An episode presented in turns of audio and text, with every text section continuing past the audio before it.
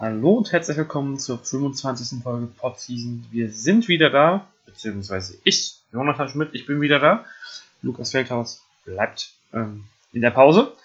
Aber ja, wir hatten Glück ein bisschen. Ich kann euch ein bisschen natürlich Offseason erzählen, denn in der letzten Woche, oder in den letzten beiden Wochen, ist fast nichts passiert. Es gab keine großen Transfers mehr, nachdem wir unser Sommer-Zwischenfazit gezogen haben. Deswegen gucken wir heute mal ein bisschen auf andere Themen dieser Offseason los geht's aber noch mit einer Vorstellung von zwei Spielern. Fangen wir an mit den unbekannten Neuzugängen der Gießen 46ers. Da wäre zum einen Siani Chambers, der aus Österreich an Milan gewechselt ist. Der letzte Zugang von Ingo Freyers Team wird die Point Guard Position übernehmen. Und ja, es ist seine zweite Saison in Deutsch, in Europa, seine zweite Saison als Profi. Absolvent von Harvard, also jemand, der in die Tradition der ähm, Spieler wie Mao Dolo oder Justin Sears aus der Ivy League tritt. Und ja, in Österreich ein bisschen, ein bisschen angeguckt, wie er spielt, da sah er schon häufig sehr schnell aus.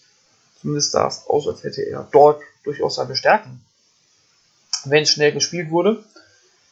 Und ja, vielleicht um schon mal mit einer Schwäche weiterzumachen. Der Dreier fällt nicht mehr so konstant. Das war durchaus noch am College besser. Gut, ist ja auch äh, etwas kürzer. Die Eingewöhnung als Profi fiel vielleicht auch nicht ganz so leicht äh, an die, die verhinderte Dreierlinie, die veränderten Rahmenbedingungen. Aber dafür geht er auch scheinbar gerne zum Korb. Ist, was ich gestern im, im ersten Pressetraining der 46ers gesehen habe, durchaus auch jemand, der einen Ton angeben kann. Ähm, gerade nach der Verletzung von David Bell, der vier Monate mit einer Brustmuskel, mit einem Brustmuskelriss ausfällt. Und sicherlich eine, ein Attribut, das wichtig ist im Team der 46ers. Und ja, er ist eher der kleine Guard, der aber auch Druck machen kann in der Verteidigung. Ein Aspekt, der vielleicht bisher im Team nicht ganz so stark vertreten war. Aber vielleicht hören wir uns erstmal selbst an, denn ich habe mit ihm gestern kurz sprechen können. First of all, can you tell how you pronounce your name properly? Siani Chambers. Die erste sportliche Frage richtet sich dann nach den Stärken und Schwächen und seinem Spielstil.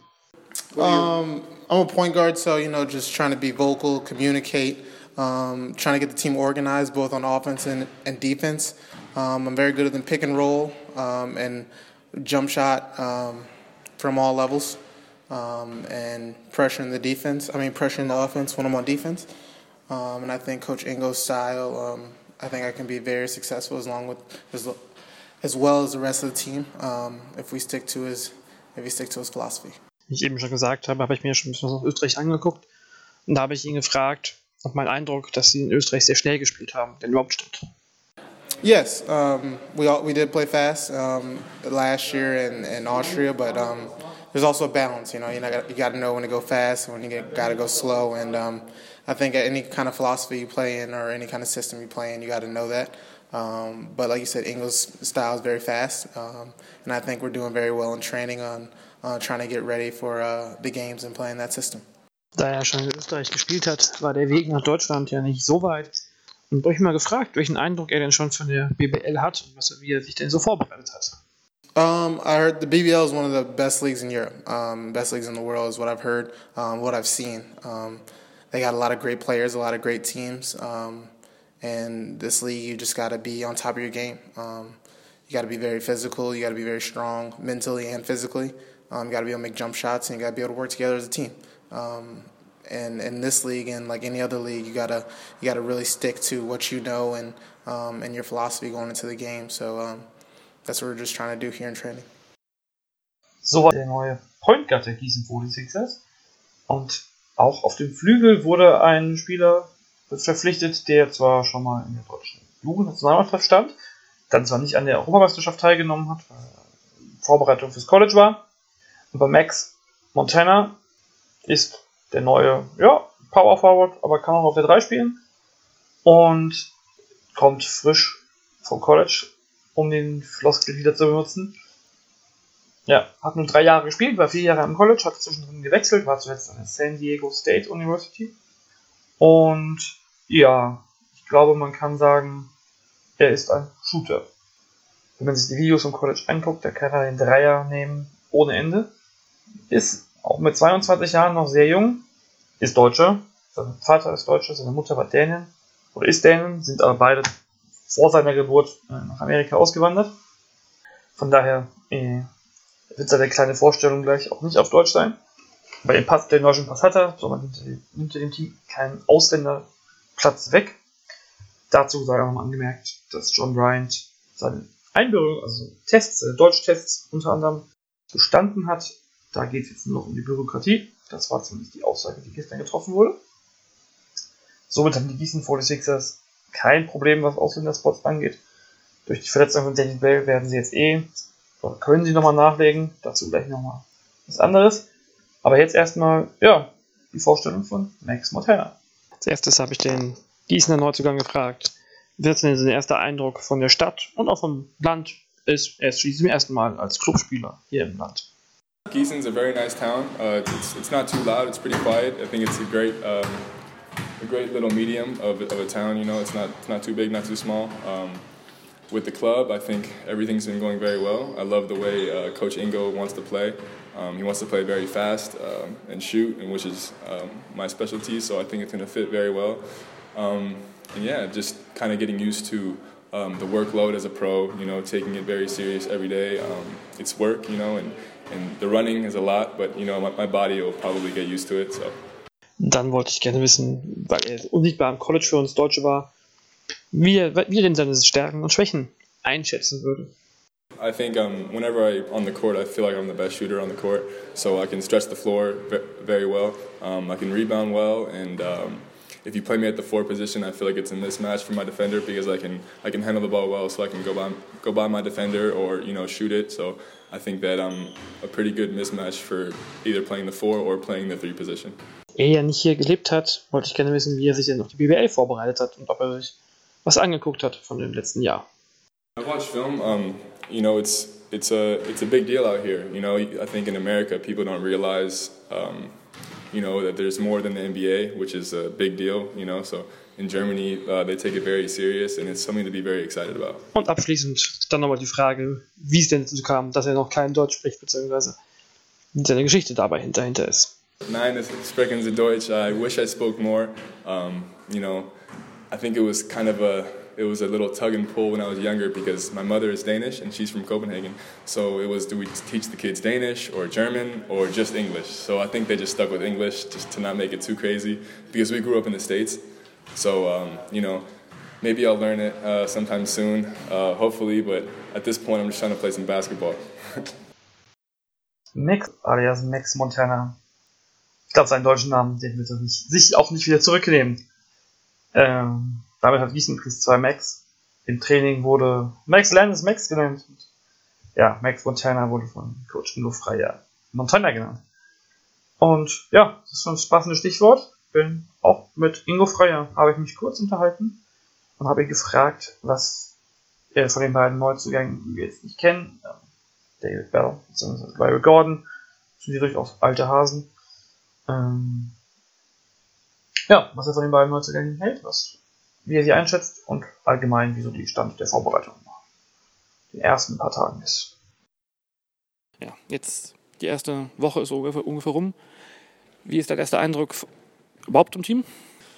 Ich habe einen guten Eindruck, weil viele Spieler ähm, viel im Sommer gemacht haben. Das heißt, ähm, man, man, sieht an den Tests und auch äh, in den Konditionseinheiten, dass da teilweise gut gearbeitet wird. Also man hat immer so seine ähm, Leute, das ist in jeder Mannschaft, die äh, ja, Arbeit nach Vorschrift machen. Aber wir haben dieses Jahr ganz besonders viele, finde ich, die äh, noch mehr gemacht haben, als sie mussten. Und dadurch ähm, konnten wir schon sehr, sehr gut arbeiten. Ne? Klar sind wir jetzt nach einer Woche ungefähr in der Phase, wo wir ähm, alle Muskelkater haben.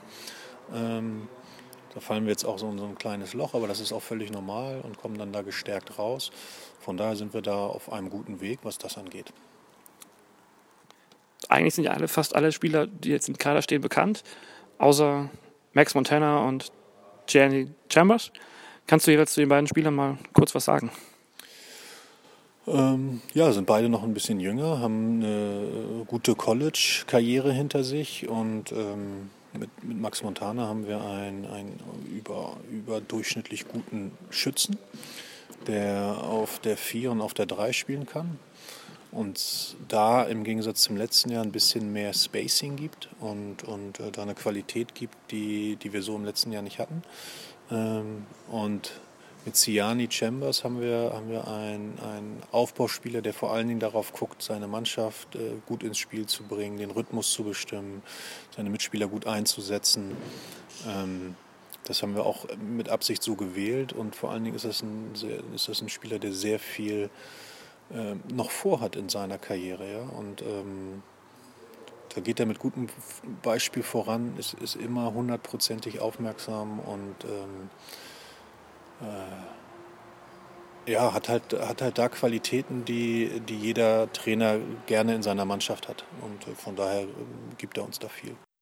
Danach fragte ich Ingo Freier eigentlich noch nach einer Neuverpflichtung und er war da noch sehr, ja, unentschieden.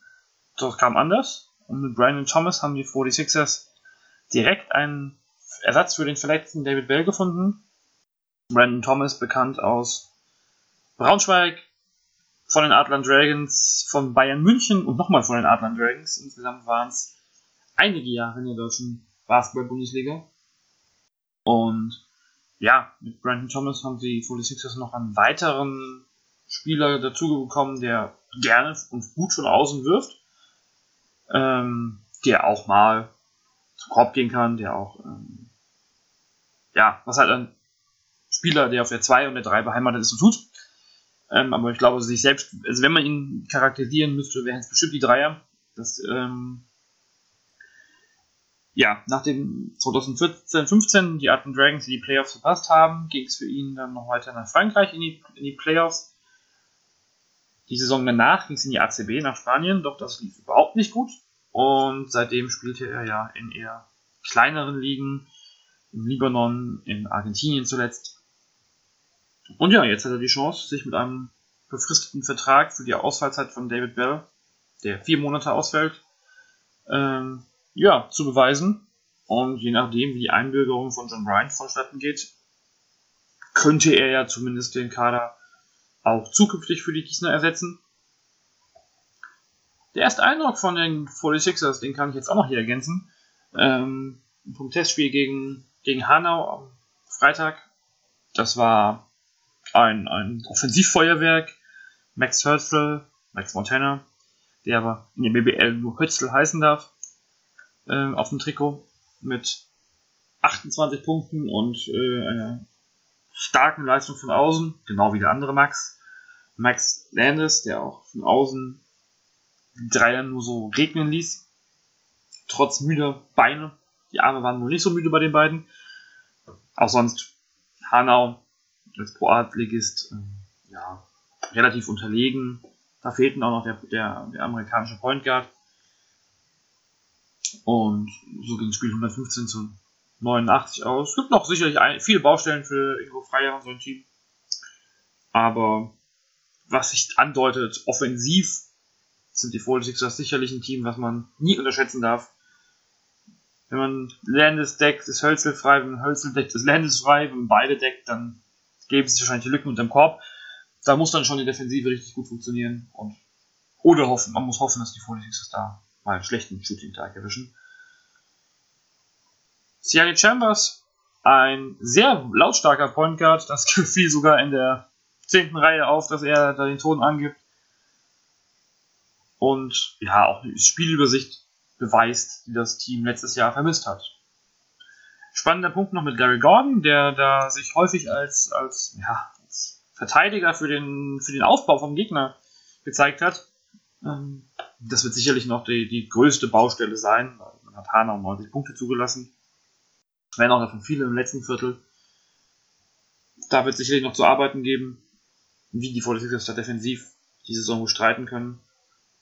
Und ja, das Rebounding war gestern auch ein Thema. Wobei das bei dem Kader eigentlich, eigentlich kein großes Problem sein dürfte in Zukunft. aber da passten die Abläufe oder die, die Zuordnung noch überhaupt nicht. Teilweise Hanau hat mehr Rebounds geholt als Gießen. Was ja nicht unbedingt der Fall sein sollte bei einem Pro-A-Ligist, der jetzt auch nicht gerade die Brecher unter dem Korb hatte. So viel dann erstmal zu den Gießen 46ers, die bei ihrem ersten Testspiel durchaus schon Spaß bereitet haben den Zuschauern. Kommen wir damit zur Viertelpause und reden über einen echten Thriller der Jugendbasketball-Nationalmannschaften. Die U16 EM in Novi Sad in Serbien. Und da lief's, naja, also nicht so richtig rund fürs deutsche Team, nachdem es im Sommer bisher ja wunderbar lief. Es auch gleich in Halbzeit noch ein bisschen mehr. Aber das war ein echter, ja, ein echter Kampf hier um die, um die, die Nichtabstieg vor allem auch. Nachdem man das erste Spiel schon den Stil, den Sieg auf der Hand hatte gegen Griechenland, reicht es dann nur für die Verlängerung und in der Verlängerung unterlag man dann auch knapp mit einem Punkt den Griechen. Hm, gegen den späteren Titelgewinner Kroatien war nichts drin. Dann aber noch die Türkei geschlagen, die aber schon sicher Gruppenerster war in diesem Fall. Das war schon, äh, ja, keine gute Vorrunde und dann im Achtelfinale ging es gegen Frankreich und da setzte es eine herbe Klatsche. Das war dann, dann stand man davor, ja, vor dem, vor dem, vor den Abstiegsspielen um die Spiele, die Spiele um Platzierungen 9 bis 16. Die letzten drei Teams äh, steigen ab in die B-Division und gegen Slowenien stand es zur Halbzeit 48 22 für Slowenien. Und ja, dann begann aber die Aufholjagd des Jahres. Das äh, fällt mir jetzt spontan aus der letzten Saison kein Beispiel ein, wo ich sowas gesehen habe. 16 zu 34 das dritte Viertel gewonnen und nochmal 10 Punkte weggemacht, wettgemacht im vierten Viertel. Das war eine starke Leistung. Nachdem der Start sehr schwach war, muss man dazu sagen, muss man dazu sagen. Aber mit diesem Sieg, mit dem 84, 82 gegen die Nachwuchs des aktuellen Europameisters, hat man sich dann die Plätze 9 bis 12 auf alle Fälle schon mal gesichert und damit den Klassenerhalt wenn man das Spiel verloren hätte, was ja lange so aussah, ähm, dann wär, hätten sie noch das Team zwei Siege gebraucht in den letzten beiden Spielen. Und ob man diesen Druck braucht, ich mag es zu bezweifeln. Aber dann lief's. Gut, für alle Teams ging es ja um wenig, aber man hat sich einen neuen Platz noch gesichert mit Siegen gegen Italien und ähm, Israel. Einer der besten Spieler des Kaders war Ariel Porti mit 9,6 Punkten und 5,9 Rebounds pro Spiel lag er da unter den Top 3 jeweils, beziehungsweise ist sogar Top Rebounder gewesen. Anderer, andere, ähm, ein anderer Spieler, der ganz weit vorne lag, der auch ein bisschen weniger Effektivität hat am Ende, aber sowohl bei den Punkten mit 10,6 führender war, als auch mit 5, ebenfalls 5,9 Rebounds gleich auf, war Luke Franz Loten, der auch im BBL-Kader von Fechter steht und letztes Jahr schon einige Pro A-Luft geschnuppert hat. Ähm, auch ein Jordan Samare mit, äh, hat sich gut geschlagen mit 10,3 Punkten und 5,5 Rebounds. Ich glaube, das, das ist schon das Trio, was man ähm, sich herauspicken darf. Eigentlich muss einem da auch nicht Angst und Banne sein. Warum es nicht so geklappt hat, na, muss man mal sehen. Klar haben wir auch eine schwierige Vorrundengruppe, da hat man Frankreich jetzt schweren Gegner gehabt. Aber die Jungs sind nur alle sehr jung. Da hat man noch äh, viel Zeit. Das, der gute Trend, den es in den letzten Jahren ja gab, gab ist sicherlich keiner, der, äh, durch dieses, diesen Thriller, den man erlebt hat in der, mit der U16, der sich da groß äh, abschwächt. Und jetzt kommen wir zu Brose Bamberg. Brose Bamberg, wir haben schon mehrfach darüber geredet, ja, steht vor dem Riesenumbruch. Die Champions League ist da, Euroleague und Eurocup Allee war das Motto in diesem Sommer. Und in der neuesten Ausgabe der Big haben Rolf, haben Rolf Bayer und Michael Stoschek Rede und Antwort gestanden. Und ja, so ein bisschen erklärt, wieso und weshalb sie die Entscheidung getroffen haben. Und vorneweg würde ich sagen, wenn man schon die, die, die gewählte Überschrift anguckt, das zeigt, wie viel wir wert sind in Bezug auf die Euroleague. Ähm, es ist schon so ein bisschen, Bamberg gibt auf. Ich würde sagen, das ist ein Tick, Bamberg gibt auf.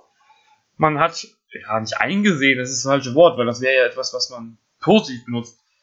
Man, man gibt sich geschlagen gegenüber der, gegen München und der Euroleague, da sie das Gefühl haben, und das möchte ich jetzt auch nicht unbedingt widersprechen, ähm, dass die Euroleague sicherlich in München attraktiver findet. Aber ja, man, man nimmt den Kampf erstmal nicht auf, man möchte sich konsolidieren, man möchte ein bisschen die, die Strukturen ändern, man möchte ähm, ein bisschen Kosten sparen, aber den, den Kampf direkt wieder, ja, gut, dann spielen wir halt jetzt ein Jahr Eurocup, greifen an, wie damals mit ähm, Andrea Trinchieri und das hat ja super funktioniert mit hungrigen, erfahrenen und unerfahrenen Spielern. Ähm, das macht man jetzt nicht. Und das ist so ein bisschen, ja, ob man es einem gefällt oder nicht, muss man sich, glaube ich, jeder selbst entscheiden. Aber es ist keine Kampfansage an Bayern. Das sieht man auch im Kader, aber beim besten Willen ist das nicht so vor sich jetzt Bayern und in meinen Augen auch Berlin fürchten müssen. Michael Stoschek nimmt in dem Interview auch Bezug auf die Aussagen von Leon Radosevic, dass der Verein ja sich nicht auf Erfolg ausgerichtet sei und dass der dass Brose Bamberg einen Schritt zurückgehe und nicht nach vorne. Und die Meinung ist ja durchaus anzusehen. Also, wenn man sich, wenn man sich anguckt, okay, Euroleague können sie nicht spielen, das sagt ähm, Michael Stoschek natürlich zurecht. Ohne Meister zu sein, geht das nicht. Aber dann kommt halt der, die, die Diskussion, ja, Eurocup oder Champions League. Und wenn man sich also beim besten Willen anguckt, wer im Eurocup spielt und wer Champions League spielt, das sind schon noch zwei Welten. Wir haben auf der einen Seite der FC Bayern, der im Eurocup unter die Top 4 gekommen ist, auf der anderen Seite Ludwigsburg, das ähm, vor der Champions League stand. Und ich glaube, wir haben halt gesehen in den Playoffs, spätestens in den Playoffs, dass Ludwigsburg doch ein anderes Niveau ist als, Bamberg, äh, als München. Dass München weit überlegen ist, dass München nicht nur finanziell ganz andere Mittel hat, dass München andere Spieler hat, andere Möglichkeiten als Ludwigsburg. Was für Ludwigsburg ja ein super Erfolg war. Das hat auch viel Spaß gemacht anzugucken letztes Jahr, fand ich. Aber das ist, es ist ein anderer Wettbewerb. Es ist nicht, nicht der zweite Wettbewerb. Da glaube ich, gibt es keine, keine zwei Meinungen, ähm, wenn man sich die Mehrheit anguckt. Einzelmeinungen, wie vielleicht die von Herrn Sloschek, kann man sich da angucken. Aber sportlich ist der Eurocup einfach zweite Wahl. Und dann hat Leon Radovic doch recht, dass man sagt, dass er sagt, ja, man geht da den Schritt zurück und macht nicht den Schritt nach vorne. Aber man kann natürlich auch verstehen, wenn, wenn Rolf Bayer sagt, oder wenn Michael Stoschek und Rolf Bayer sagen, ähm, dass die Champions League für sie der attraktivere Wettbewerb ist. Da geht es nicht um die sportlichen Sachen. Ähm, finanziell gibt es da sicherlich viel mehr zu holen. Das ist ähm, klar. Das, äh, da ist der, da ist die Fieber natürlich auch hinterher. Sie wollten ihre, die wollten ja Teams gewinnen durch ähm, den hohen Preis, Prämienausschüttung. Aber ja, ob das jetzt der, der Weg für ein Team ist, zu sagen, hm, wir gehen in die Champions League, in die dritte Klasse quasi, nur um vielleicht ein bisschen mehr Geld zu kriegen. Klar, es ist natürlich immer noch die Sage. Es ist nicht mehr Stoschek, es ist Brose, Brose, die hinter Brose Bamberg stehen, die den, den, den großen Teil des Etats ausmachen oder die den Unterschied ausmachen können. Wenn man da sagt, man möchte da nicht mehr viel, nicht so viel Geld reinpumpen, ohne Erfolg zu haben, gut. Man muss aber auch sehen, es war ein Jahr ohne Erfolg. Das Jahr davor Vielleicht war man nicht 100% zufrieden, aber man ist Meister geworden, man ist ähm, Pokalsieger geworden, hat das Double geholt. Ja, viel mehr ging ja nicht, ne? Und dass man sich ein Jahr Auszeit nehmen kann, keine Frage, dass man sagen kann, man nimmt, ähm, man geht ein bisschen in Rebuild, man, man, wird die alten Verträge ja auch los, ist ja alles äh, bekannt mit, ähm, oder man sitzt den Vertrag mit Rick Hickman aus, Luka Mitrovic, den man ähm, losgeworden ist.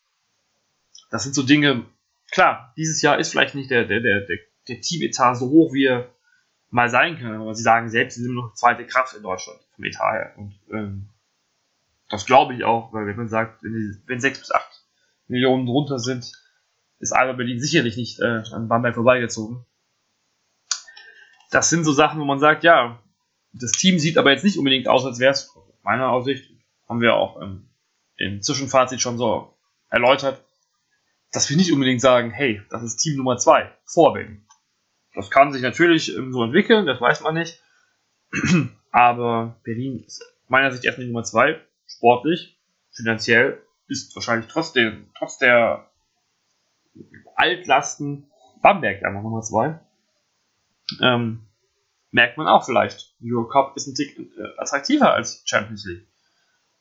Auch wenn das Stoschek im Interview gerne anders betonen würde. So ein bisschen geht der Trend aber auch ja, in die Infrastruktur, wenn man das so sagen darf, äh, in die, in die, ja, in die, die Rückwärtsrichtung. es war immer die Plan von Nürnberg, es war Neubau der Halle in Bamberg im Gespräch, das ist beides mehr oder weniger vom Tisch. Ähm, man möchte jetzt in Bamberg die Brose Arena noch ein bisschen verbessern, was natürlich auch kein, kein, kein Fehler ist. Ähm, es ist ja schon eine sehr zusammengewürfelte Halle und da kann man sicherlich noch einiges optimieren. Aber auch Nürnberg möchte man jetzt nur noch als, als Pool ansehen, aber nicht als Spielstätte oder ähm, als sogar als Umzug, wenn man so sagen möchte. Damals gab es ja hier die, die, die Metropol, Brose Metropol, wie auch immer das Ding hieß, äh, früher vergessen. Aber die Geschichte ist scheinbar vom Tisch sozusagen. Ähm, ja. Aber was das Gute an der ganzen Geschichte ist, wenn wir jetzt Rolf, Bayer, äh, Rolf Bayer und Michael Stoschek an dieser Stelle glauben, ich sehe keinen Grund daran zu zweifeln, ähm, dass Stoschek mit Barose Bamberg langfristig unterstützen möchte, aber man auch sagt, man hat, dass man andere Sponsoren dazu bekommen hat und dass man das ein bisschen ähm, weniger auf Brose ausrichten möchte, das ganze was ja sicherlich nicht das Schlechteste ist. Wir kennen alle die ähm, Schichten, wo Mäzene das Ganze gerichtet haben oder ein großer Sponsor es gerichtet hat und wenn der dann raus ist, äh, wird schwierig. Aber erstens sagt er selbst, er hat, keine, er hat noch weiter Lust, er hat ähm, Motivation, wieder anzugreifen, auch wenn es vielleicht ein bisschen länger dauert. Und ähm, ja, wenn man sich ein bisschen breiter aufstellt, ist das sicherlich kein Nachteil für Bamberg. Auch wenn es dann vielleicht, ja, zwei, drei Jahre dauern könnte, bis man wieder, ähm, bis man wieder Bamberg angreift, äh, Bayern angreift. Bamberg sich selbst angreift, wird schwierig. Was Bamberg da veranstaltet, ist so ein bisschen die Wette auf die Champions League, würde ich aber sagen. Ähm, das wird auch noch deutlich, wenn es darum geht, ja, wie denn die Nachwuchs, die Talentsituation ist, ob man in der Champions League genug Talente anlocken kann. Ähm, das ist so ein bisschen die, die Wette drauf, dass die Champions League sich wirklich gut entwickelt in den nächsten fünf Jahren, wo man sich ja mehr oder weniger verpflichtet hat. Immer wieder betonen, auch Bamberg muss sich sportlich qualifizieren. Sehe ich jetzt erstmal keine großen Zweifel, ehrlich gesagt. Ähm, wenn der Etat so bleibt, wie er ist, dann sollte das die Champions League Qualifikation immer drin sein. Aber ähm, wenn sie halt mal nicht die Playoffs erreichen würden, dann wäre wahrscheinlich auch keine Champions League da. Trotzdem, ähm, ja, um diese, diese, diese Ziele, die sie haben, auch bei der Entwicklung von Spielern zu erreichen, wäre sicherlich hilfreich für, für die eigenen Ziele, Pläne und Ideen, dass sich beim, dass sich die Champions League entwickelt. Ob sich das, ob das passiert, ja, gut, sie haben jetzt Bamberg dabei, aber Panathinaikos hat sich ja doch, doch wohl entschieden, Euroleague zu spielen. Außer da platzt eine große Bombe. Ähm, muss man mal sehen, inwieweit die Champions League sportlich wirklich diese attraktive Plattform bietet, die Euroleague oder der Eurocup auch sein kann. Aber wenn wir jetzt noch ein bisschen auf die BBL kommen, auf die nächste Saison, ähm, gab es gestern wieder ein Foto von, vom ersten richtigen Training von Bamberg. Da waren da 50 Spieler zu sehen gefühlt. Es waren nicht 50 Spieler, es waren vielleicht, glaube ich, 30 Leute insgesamt, die da zusammenstanden als Team. Davon 15 Spieler vielleicht, ich weiß nicht, wer alles dabei war. So genau ähm, habe ich das jetzt nicht analysiert, war Lukas, der das äh, nebenbei gemacht hat. Aber ja, es ist ein Riesenteam. Das ist die Frage. Also, ich kann jetzt nicht beantworten mit ja, das ist richtig oder das ist falsch, aber die Frage, die sich mir stellt, ist, kann das funktionieren oder kann es funktionieren, dass man so viele Leute im Team hat, so viele Leute, die dann mitwirken, wie viele das natürlich täglich, die auf dem Foto waren, täglich dabei sind. Muss man ja auch mal, also ist eine andere Geschichte, also beim Trainingsauftakt, aber ob der Staff nicht vielleicht sogar zu groß ist, wenn man sieht, dass andere Teams mit zwölf Spielern, 14 Spielern vielleicht, wenn man noch ein paar Jugendspieler dazu nimmt, und fünf Betreuern inklusive Trainer äh, arbeiten, regelmäßig, ist es vielleicht doch eine kleinere Gruppe. Ähm, ich weiß auch nicht, wie das bei München oder bei Wien aussehen, da wird es sicherlich auch nicht. Wir werden auch nicht nur mit zwei Betreuern arbeiten.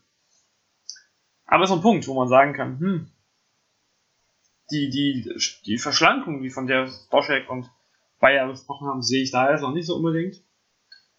Aber das, den neuen Trainer, der ist schwer zu beurteilen für, für uns alle. Wir müssen mal sehen, wenn es bei Bamberg endlich losgeht, wenn wir ein paar Spiele machen, wie sich das ganze Team zusammenstellt. Tyrese Rice fehlt auch noch. Fehlt noch drei, vier Tage, weil er bei einer Hochzeit war.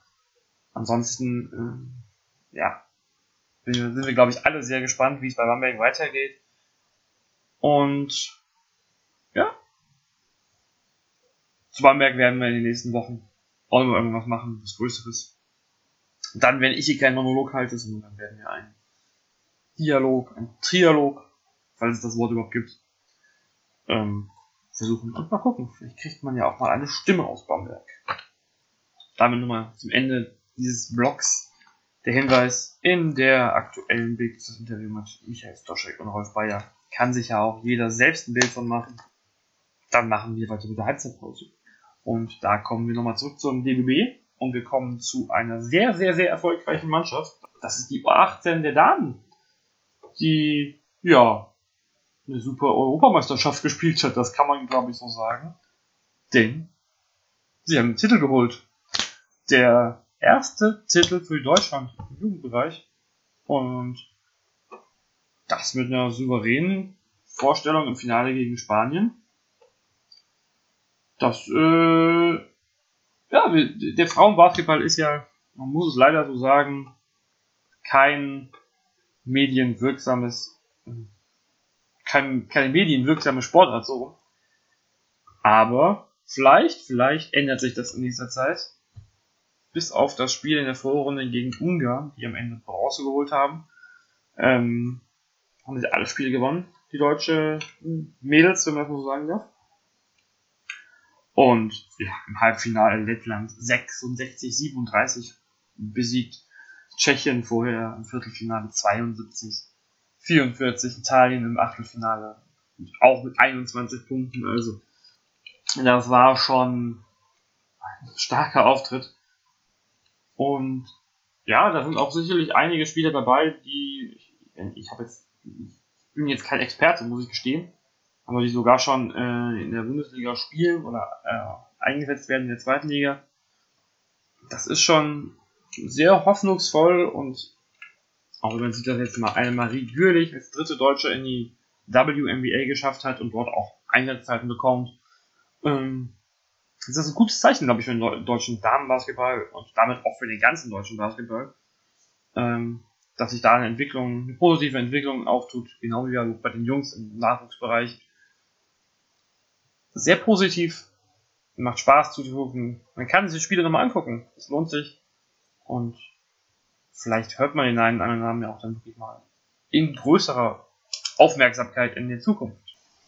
Kommen wir zurück in den harten Alltag der Easy Credit BBL und die Easy Credit BBL ist um ein neues Logo reicher. AWE Baskets haben sich ja vor wenigen Wochen ein neues Design gegeben. Weniger blau, mehr grau. Weiterhin ein Donnervogel, allerdings auch ein neuen Donnervogel im Logo. Das sind Geschichten, die nicht unbedingt auf Begeisterung erstmal gestoßen sind, aber auch von Oldenburger Fangruppen akzeptiert wurden.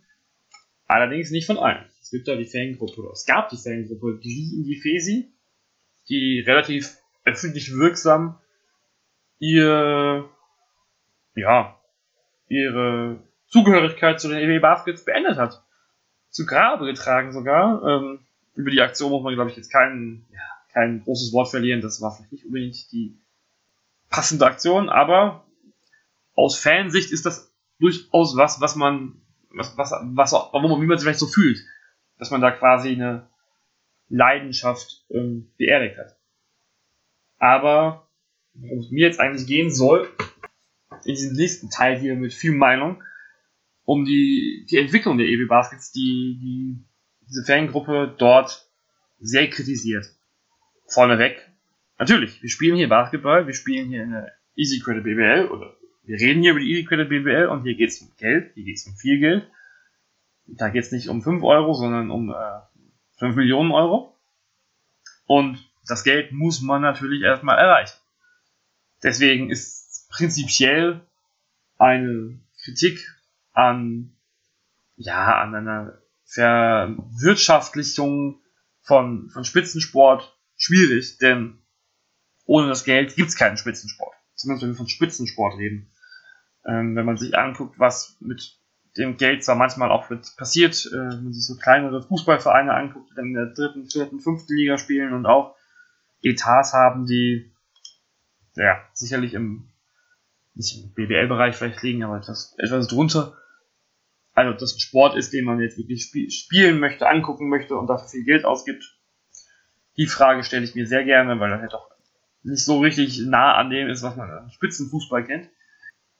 Aber wenn man sich dann hier anguckt, die BWL braucht Geld, die BWL braucht mehr Geld, wir wollen ja alle besseren Basketball sehen, wir wollen mehr Basketball sehen, wir wollen hochwertigen Basketball sehen, wir wollen Basketball, wir wollen Menschen für Basketball begeistern. Und es wird halt echt schwierig, wenn man da mit äh, Hans Meyer und Max Müller von dem anspielt. Gut, die beiden spielen jetzt eigentlich Fußball, aber ne? Ist klar, was gemeint ist. Deswegen ist es immer schwierig zu sagen, Kommerzialisierung, nein, danke. Die Frage ist nur, was ist, was ist eine, wo ist das Maß an Kommerzialisierung erreicht, das dann abschrecken wird? In Oldenburg ist es jetzt nur eine kleine Gruppe, aber man kann es ja trotzdem mal anhand dessen ein bisschen, bisschen besprechen. Die große Kritik ist in Oldenburg, also ich kenne Oldenburg nur als EWE Baskets.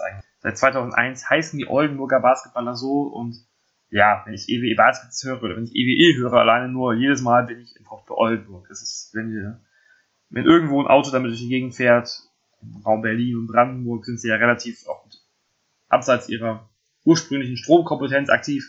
Jedes Mal kommt dann quasi Ricky Paulding ins Bild. Sogar mehr als ein Donnervogel zum Beispiel. Aber gut, ich bin ja kein Oldenburg-Fan. Von daher ist das nicht die, die, der, der Punkt vielleicht.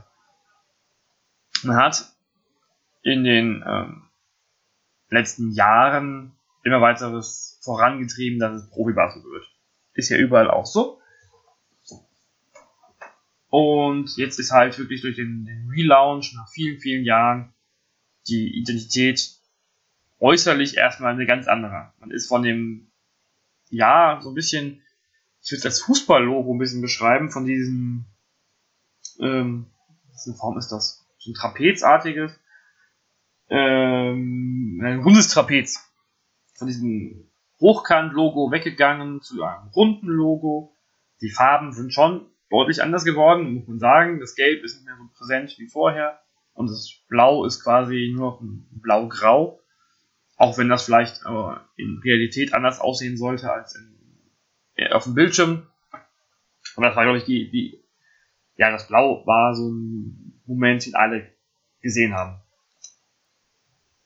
Aber man muss auch noch die Historie von Oldenburg sehen. Es gab schon immer wieder mal so ein bisschen Fanboykott. Also da ging es dann um Stimmung, es ging um Klatschpappen, es ging um die Fantribüne, die sie bekommen haben oder eben nicht bekommen haben, erstmal nach, nach der neuen Halle. Und ja, da, äh, es, ist, Oldenburg hat eine interessante Fanszene allgemein, aber das ähm, ist jetzt an der Stelle, glaube ich, auch so weit, da noch tiefer einzusteigen. Es geht ja nun eigentlich um dieses die Entwicklung von Oldenburg und was die auch für den, für den ganzen Basketball bedeutet. Die, man muss immer noch sehen, Basketball ist natürlich, also es geht ums Geld. Das Geld kommt nicht durch den Zuschauer erstmal, sondern das Geld kommt durch Sponsoren. Also man könnte mal meinen, ja, im Endeffekt können sie ja auch vor keinen Zuschauern spielen oder nur vor ihren VIP-Gästen und solange die Sponsoren zahlen, ist ja gut. Allerdings darf man ja auch nicht vergessen, dass das Geld der Sponsoren ja nur dann kommt, wenn es auch jemand sieht. Also ich würde als, als Unternehmen nicht dafür bezahlen, wenn das, ja, wenn ein Team quasi vor leerer Halle und äh, unter Ausschluss der Öffentlichkeit, der Medien spielt. Solange die Fernsehsituation so wie sie ist, wie sie ist, sind die Zuschauer in der Halle vermutlich immer noch das, was ja, die, die, die das Geld auch um, am Ende wirklich ausmacht. Denn die Aufrufzahlen bei Telekom, ja, schön und gut. Allerdings gibt es ja auch bei vielen Vereinen immer noch viele Unternehmen, die sehr regional aktiv sind. Das kommt immer dazu, klar. Ein Sponsor möchte häufig auch, wo wir bei Bamberg wären quasi auch, das Ganze als, als, als Grund für sich nehmen, um Mitarbeiter zu gewinnen. Wenn man sich anguckt, was macht Bamberg immer? Die schalten bei den, bei den Spielen in der Euroleague und auch bei, damals bei ProSieben Max, ähm, gab es immer die, die Mitarbeiter gesucht, Spots quasi. Weil Bose Bamberg ist für den normal sterblichen Menschen ja kein Bose. So ist ja kein, keine Marke, die man kauft. Ja Trotzdem sind halt die Zuschauer in der Halle wichtig. Und, ähm, aber da, die Zuschauer sind ja auch sehr verschieden. Es gibt, es gibt bei den meisten Vereinen die Ultras, es gibt dann die traditionellen langen Fans, die lange dabei sind und halt eben, ähm, ohne es jetzt abwertend meinen zu wollen, ähm, die Event-Fans, die gerne einen schönen Abend erleben. Und natürlich auch Basketball mögen. Also, ich glaube, die, die das Bild von den Zuschauern, die, denen egal, ob jetzt Oper oder Basketball ist, die sind wahrscheinlich in allen Vereinen oder bei allen Hallen eine deutliche Minderheit. Nichtsdestotrotz muss ein Verein aus meiner Sicht immer aufpassen, dass seine Fans in der Mehrzahl nicht verloren gegangen, nicht, dass man sie nicht verliert. Dass man die Bindung weiter aufrechterhalten kann. Und das nicht nur bei den, ja, vielleicht bei den zahlungskräftigeren, sondern durchaus auch bei denen, die, die dem Verein einen extra Kick geben. Das, sagen die, das sagt die Inifesi. Ähm, in dem Fall auch selbst, dass die mit Thunderstorm zusammen, einer der, größeren äh, ja, Ultrabewegungen in Oldenburg, ähm, etwas sind, was ein Verein ja auch verkauft. Die Stimmung, die da ist, die auch von, ähm, oder viel häufig von dem, vom Fanblock ausgeht,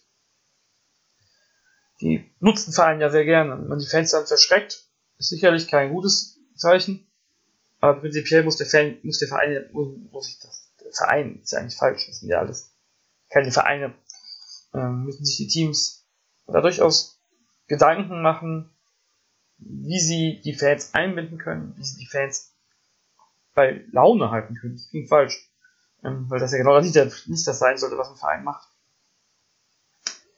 Aber dass man da den, den richtigen Mittelweg findet zwischen Sponsoreninteressen, Faninteressen, so dass das Produkt, was man ja anbietet, für Fans auch bei Fans ankommt. Wobei, wie gesagt, ich möchte noch betonen, ich gehe davon aus, dass das dass der Relaunch in Oldenburg eine sehr kleine Gruppe betrifft, die da wirklich Probleme mit haben. Die meisten Fans dürften das akzeptieren. Die meisten Zuschauer dürften das vielleicht gar nicht merken. Gut, damit genug Rant an dieser Stelle. Und wir gucken wieder ein bisschen auf den Sport. Beziehungsweise wir gucken vorher noch auf die Gerüchteküche. Und die betrifft diesmal die Kreizer Merlins. Die Kreizer Merlins, ja, das Team ist noch nicht ganz komplett. Es fehlt noch unter anderem der Center. Und da gibt es jetzt eine spannende Entwicklung. Sportando berichtet, dass Sherman Gay, der Center aus dem letzten Jahr, wiederkommen könnte. Der war eigentlich schon auf dem Weg als Hollywood quasi, als Double, als ähm, Double für Basketballspieler. Und jetzt soll man sich wohl doch wieder geeinigt haben. Das wäre sicherlich eine, eine gute Verpflichtung. Ob es so kommt, weiß man nicht. Ähm, das ist mir noch, noch ein bisschen zu, zu, hm, zu kritisch, um jetzt wirklich sagen zu würden, Gay kommt. Aber sollte Oldenburg, äh, Kreuzheim ihn verpflichten, wäre man erstens noch ein bisschen eingespielter, was sicherlich helfen kann. Zweitens war er Top-Center für die Pro A. Auch im nicht mehr ganz jungen Alter. Und ja, also, ob es dann für, für was es reicht am Ende, ist mit dem Kader, finde ich ganz schwer einzuschätzen. Die Oldenburger halt. Die Kreuzheimer haben sich in der Zwischenzeit nochmal Green Rush und Ben Marken verstärkt. Auch das ist wieder ein Thema, was wir vielleicht paar in der nächsten, nächsten Zeit behandeln werden. Vielleicht ja dann auch wieder mit Lukas.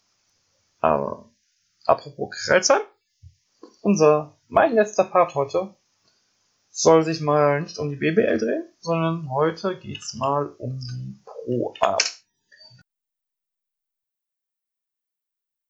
Und da fangen wir mit sehr guten Nachrichten an. Denn am 21.09. beginnt die neue Saison mit dem Duell zwischen den Rostock Seawolves und den Römerstrom Gladiators Trier. Und dieses Spiel können wir alle live sehen. Nicht nur wie jedes Pro A-Spiel bei Air Tango, sondern bei Sport 1 im Free TV. Ab 19.25 Uhr zeigt äh, ja, der Sportsender den Saisonauftakt live. Und das ist eine also, sehr gute Nachricht für die Pro A. Ähm, mal sehen, was ein häufigeres Projekt wird oder ob das eine einmalige Sache bleibt, aber selbst wenn es einmalig bleibt, das ist ja einmalig, würde ich behaupten. Es ist auch ein gutes Zeichen für die Liga und die Liga ist dieses Jahr sicherlich die beste zweite Liga, die wir je hatten. Ähm, der Spruch ist leider alt, aber es ist zumindest die ausgeglichenste zweite Liga, die wir, glaube ich, je hatten. Ähm, es ist unglaublich schwer, hier in dieser Liga einen Favoriten auszumachen oder Favoriten auszumachen. Im Sommer ist viel passiert. Tübingen kam als Absteiger aus der BBL rein.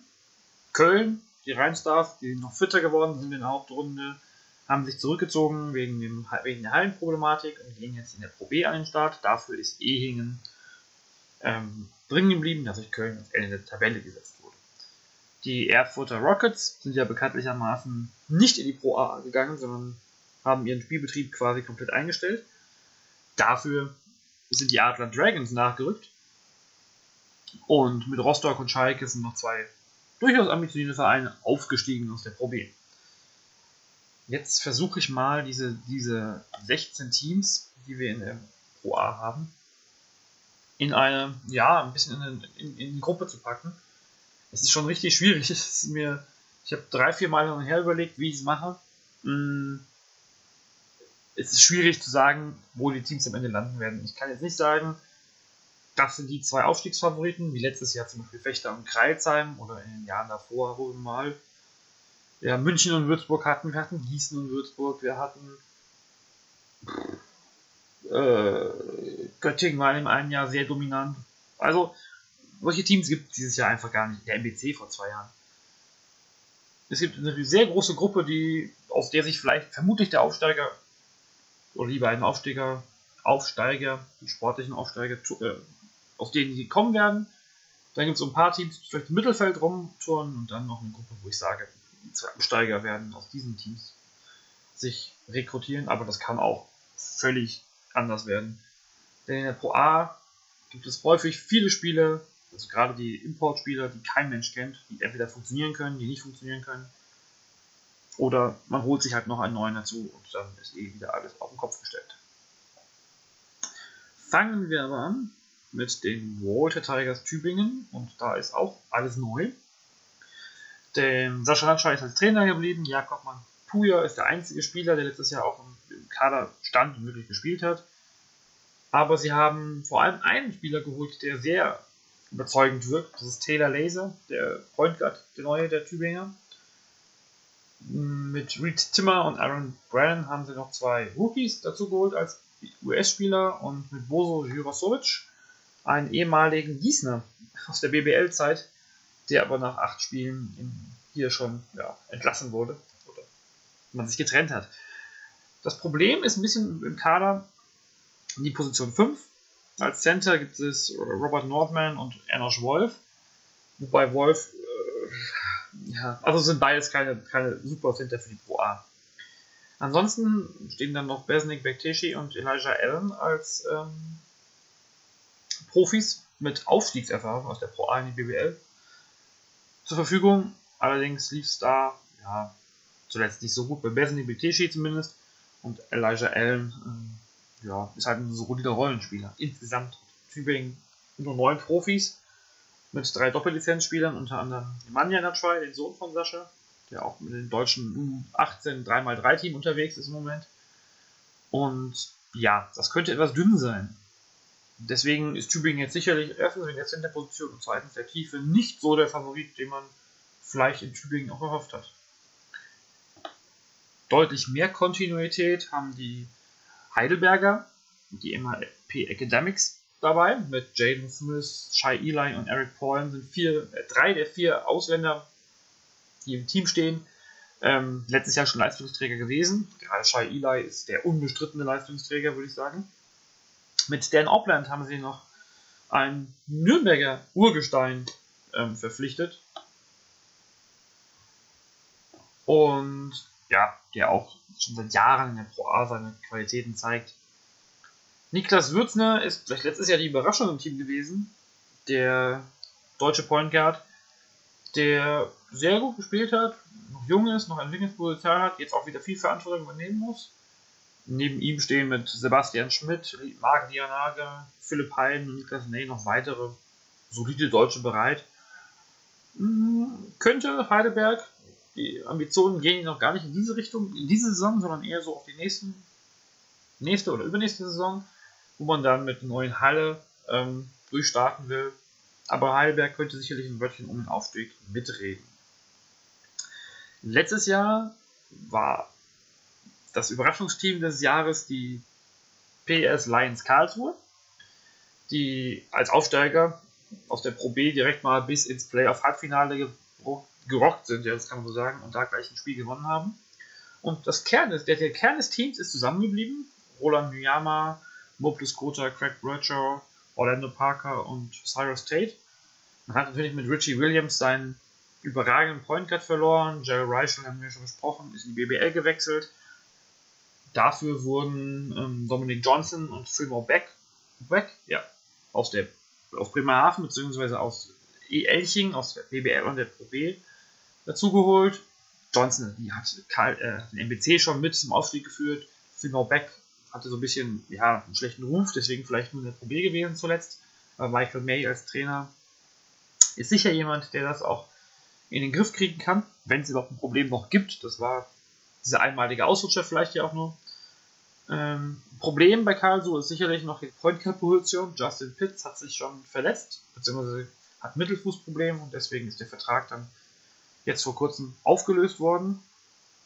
Muss man mal sehen, was da noch als Ersatz kommt und auch wer der Backup auf der Point Guard Position ist. Deswegen könnte es, ja, darauf hängt es ab, wie hoch ich sie jetzt einschätzen würde. Kontinuität ist auch das richtige Stichwort, wenn wir über die Römersprung Gladiators Trier reden. Da ist ja quasi alles da. Also Johannes Joost, Jermaine Buckner, Simon Schmitz, Kyle Drangeines, Kevin Smith, Lucien Schmekale, St äh, Stefan Ilzhöfer, alle Spieler, die man so aufzählen kann, die letztes Jahr wichtig waren, fast alle sind noch da.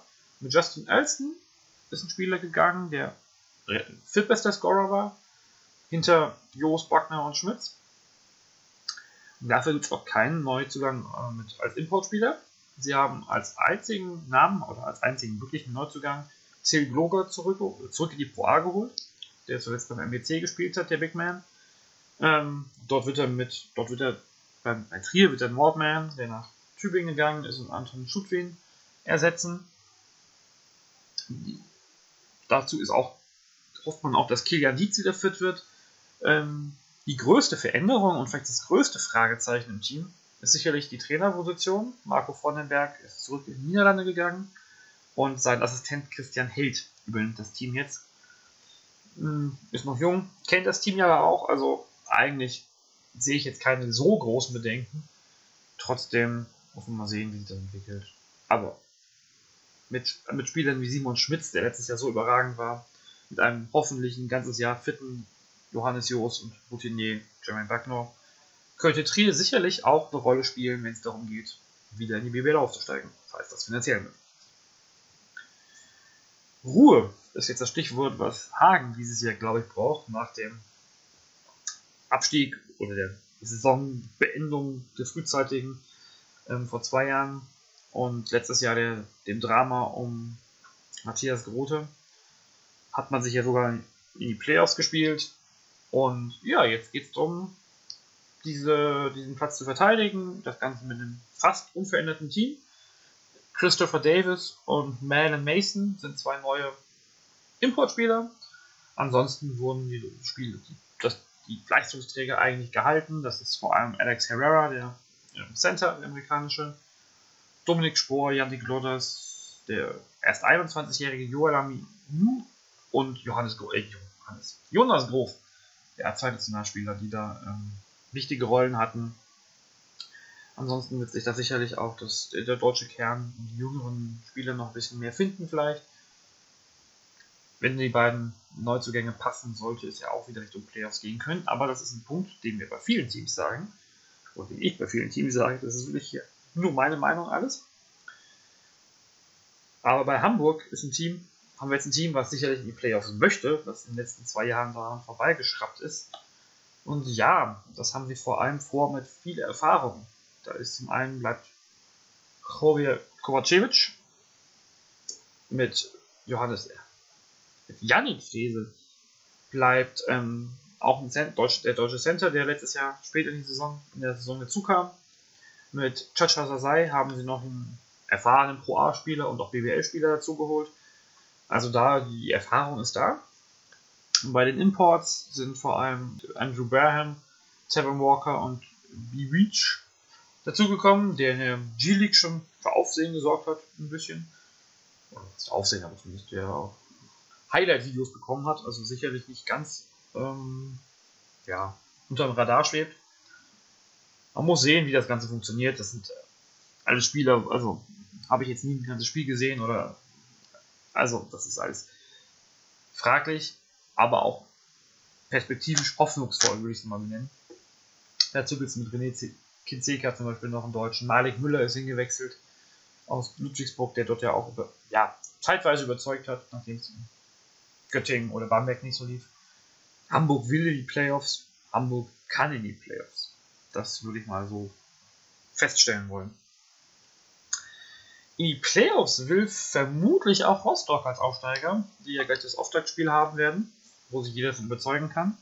Und der Aufsteiger hat mit Jordan Talbot, Chris Frazier, ähm, Darian, Darian Cardenas und Dennis Teucher auch ein paar Aufstiegshelden gehalten. Chris Tracy übrigens als Deutscher, nicht, dass das hier äh, vom Namen her falsch läuft.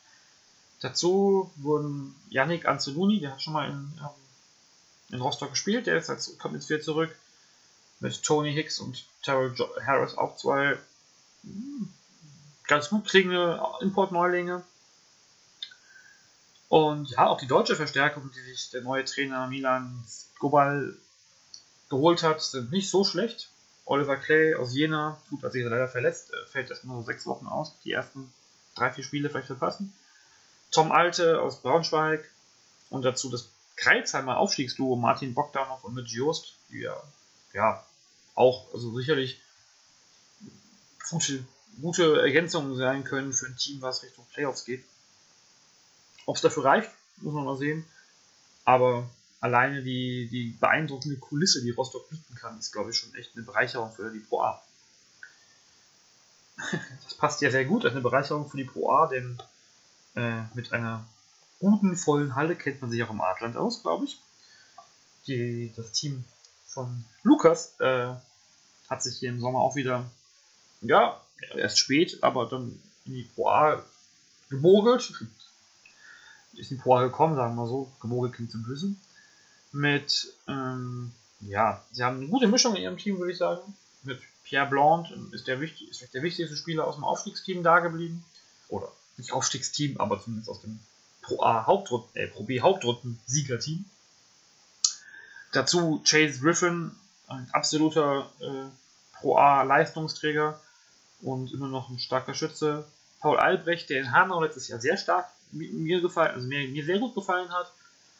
Ähm, aufpassen muss man sicherlich auf Danilios Lavrinovicius, der, ähm, der Litauer, der ja, schon längere Zeit jetzt hier in, im Adland spielt und dort ausgebildet worden ist, quasi schon. Das könnte sicherlich einer sein, der, ja, auf den man wirklich aufpassen muss in der, in der Pro A-Saison mit, mit, mit den Dragons. Ein bisschen muss man mal sehen, da lief es vielleicht nicht immer so, äh, nicht immer optimal, sondern eher suboptimal manchmal. Ist die Trainer, ist die Trainerleistung, mal sehen, was Flo Hartenstein aus dieser Mannschaft rausholen kann. Aber die Playoffs sind sicherlich das, das vielleicht nicht ausgesprochene Ziel, aber das Ziel und ja, möglich ist es. Dann kommen wir jetzt zu der Gruppe, wo ich sagen würde, hm, Mittelfeld. Angeführt werden sie von Hanau. Die habe ich ja schon spielen sehen, diese Saison, allerdings ohne ähm, zwei von, nee, einen Importspieler mit Jordan Talley, dem Point Guard allerdings, der natürlich dann auch sehr wichtig ist. Sie haben drei Importspieler aktuell mit Talley, Lucan Joyce, der letztes Jahr schon da war, und Dorian Pinston, der Joyce aber auch schon kennt, also das ist eine, eine gute Kombination. Pinston ist aber vielleicht kein Point Guard, das haben wir gestern in Gießen hier beim Testspiel sehen können. Ähm, muss auch sehen, dass Christian von Fintel, der nach Ludwigsburg gegangen ist, und eben dem angesprochenen Paul Albrecht zwei wichtige deutsche Spieler fehlen. Jermaine Woods ist da, der auch schon in diversen Pro-A-Teams gespielt hat, äh, dazugekommen. Fraglich, ob er der Ersatz sein kann und er fehlte auch gestern noch beim, beim Testreading, das ich gesehen habe. Tilja Schajönka hat für fünf Jahre gleich verlängert, der Guard, der auch Kapitän ist und sicherlich der Anker sein soll in der, in der Hanauer ja, im Hanauer Basketball. Ein Problem wird auch sein, würde ich sagen, dass die großen Positionen nicht äh, tief besetzt sind. Ich weiß nicht, ob vielleicht noch ein Ausländer kommt, aber zumindest bis jetzt nur Josef Eichler, Alex Angerer, der aus Röndorf aus der Pro B kommt und ähm, Youth da. Der hat mir seit gestern sehr gut gefallen. Also muss man sehen. Aber das ist einfach für mich zu wenig, um auch in die Playoffs kommen zu können. Auch mit dem Rest. Wobei man auch hier wieder sagen muss, wer weiß, wie die Imports einschlagen. Neu und alt trifft sich in Kirchheim. Der neue Trainer zum Beispiel, Maurizio, Maurizio Parra, den man aus Oldenburg als Co-Trainer kennt, hat schon mal vor wenigen Jahren, vor zehn Jahren fast schon, also nicht mehr wenige, äh, in Chemnitz Head Coach gemacht, aber das lief, ähm, ja, da möchte er, glaube ich, nicht mehr dran erinnert werden. Hat auch gleich ein paar neue Spieler mitgebracht, den Point Guard DJ Graff aus Holland, also ein Afrikaner, der in Holland gespielt hat. Rondell Goodwin war in England zuletzt und Jalen Canty kommt als Center von, aus dem College. Das sind also Spieler, die sich entwickeln können. Dazu noch als Importspieler Kate Randallmander, der schon längere Zeit jetzt in Kirchheim spielt. Genau wie Andy Kronhardt, Brian Wenzel und Tim Koch, die ja schon Kirchheimer Urgesteine sind, fast schon. Mm, dazu hat man auch noch interessante Neuzugänge geholt. Konsti Ebert, Kevin Wohlrath, Trotzdem weiß ich nicht, vielleicht überschätze ich Kirchheim hier ein bisschen, das, das, das gebe ich schon zu, ähm, ob es für sie Richtung Playoffs reichen kann. Letztes Jahr sind sie Neunter geworden mit 15 Siegen, 15 Niederlagen und punktgleich mit Hagen. Ja, das war vielleicht. Vielleicht habe ich sie auch letztes Jahr schon so ein bisschen unterm Radar schweben gehabt. Muss man mal sehen, wie diese eher unerfahrene Mannschaft dann zusammen zurechtkommt. Fraglich mich auch Chemnitz. Das ist Sie haben fünf US-Spieler, davon sind vier schon in Deutschland erfahren und mit Virgil Matthews, Matt West, Calvin Gilder Tilbury und Ivan Elliott aus Bremerhaven zuletzt. Das ähm, muss man sehen. Da auch der neue, weil die Point Position finde ich da ein bisschen schwach, vielleicht eher besetzt mit Virgil Matthews, der ja zuletzt nicht mehr so seine alte Form aus Chemnitz hatte. Mit West, Gilder Tilbury und Lukas Wank ist gleich ein Trio aus Köln gekommen, was sicherlich nicht schädlich ist. Dazu Malte Ziegenhagen geblieben, Jonas Richter geblieben, der also Ziegenhagen als, als letztes Jahr überraschender mit einer der besten Scorer der Pro A und Jonas Richter als Talent. Dazu Georg Vogtmann, der kleine Bruder von Johannes Vogtmann, der auch in Paderborn gespielt hat letztes Jahr und als Center agiert. Auch da könnte als Center, auf Center könnte es auch ein bisschen knapp werden. Deswegen sehe ich Chemnitz erneut eher um die Playoffs kämpfen, als dass sie wirklich drin sind. Aber Mal sehen. Gerade Lukas Wank wird sich hoffentlich, also wird sich hoffentlich noch weiterentwickeln und kann das sicher auch. Jung und hungrig ist so ein bisschen das Stichwort auch bei Nürnberg. Mit Marcel Pongo, Moritz Sanders, Nils Hassfurter, Manuel Feuerfeit, Matthew Meredith. Nur einige Namen zu nennen, die man ja schon im Sommer auch ähm, bei U-Nationalmannschaften gehört hat, beziehungsweise Marcel Pongo als äh, einer von zwei Importspielern nur, als Ungar, der zuletzt in Ulm gespielt hat und da ja, jetzt Pro A auch auf alle Fälle aktiver, vor allem. Bis jetzt gibt es nur einen US-Import, das ist Jackson Kent, der hat zuletzt in Tschechien gespielt. Da hat man in Nürnberg ja auch keine schlechten Erfahrungen gemacht, wenn man nicht, wenn ich jetzt an Braden Hobbs zurückdenke zum Beispiel. Erfahrung hat das Team vor allem durch Robert Oehle und Sebastian Schröder, die beiden Deutschen, die ja, also zumindest in Oehle dürfte jedem, jedem BBL-Hörer auch noch ein Begriff sein. Sebastian Schröder vor allem den Pro A-Kenner. Ähm, das ist ja das Urgestein von Nürnberg. Ob es Richtung Playoffs geht, glaube ich nicht, aber das kann auf alle Fälle zu einem relativ souveränen Klassenerhalt dieses Jahr reichen für die, Nürnberger. Für die Nürnberger. Auch neu in der Liga ist der FC Schalke 04, beziehungsweise wieder da. Man weiß es vielleicht gar nicht, wenn man nicht hier die Pro A vor zehn Jahren verfolgt hat, ungefähr. Ähm, die haben ja schon Pro A gespielt, haben auch ein bisschen von ihrem Aufstiegsgrundgerüst behalten. Patrick Carney und Courtney Berger sind die beiden Guards, die ähm, Import-Guards, die da das Spiel gelenkt haben in, in, den letzten Jahren auch, oder im letzten Jahr vor allem. Dazu ist zum Beispiel auch noch Lars Wendt gekommen, der jemand ist, den man ja auch schon aus, aus Jena-Zeiten kennt und da in der Pro A-Spitze mit war. Also ähm, kein, kein ganz schlechtes. Die Guard-Positionen klingen ganz gut, muss man so sagen. Ähm, sie haben auch noch drei neue Imports dazugeholt: Mamadou Bouillet, Dominic Collier und Brandon Parrish. Da finde ich es ganz schwer einzuschätzen, weil das sind einfach unbekannte Spieler. Deswegen kann ich Schalke jetzt auch nicht Richtung Aufstieg oder Richtung Abstieg einschätzen. Ähm, ja, das wird sicherlich. Ich schätze mal, da wird ein Mittelfeldplatz solide. Mal gucken, ob es wirklich so kommt. Dafür sind dann halt auch die, die, die, der Sprung aus der Pro B in die Pro A muss gelingen und die neuen Spieler müssen in die Liga finden. Jetzt kommen wir aber schon in Richtung Abstiegskampf. Die letzten drei Teams, die noch offen sind. Wer aufgepasst hat, weiß, welche es sein können. Letztes Jahr das Beste von den drei Teams war Paderborn, die Uni Baskets. Mit Dimitri Ward haben sie einen ganz interessanten Spieler dazugeholt, der in Wolfenbüttel sogar mal ein halbes, dreiviertel Jahr ähm, Spielertrainer war. Aber auch erst 28 ist. Gefühlt war er schon die letzten fünf Jahre in, in Wolfenbüttel. Mit Joseph Bensinger und Connor Woods sind dazu zwei Rookies gekommen als Importspieler.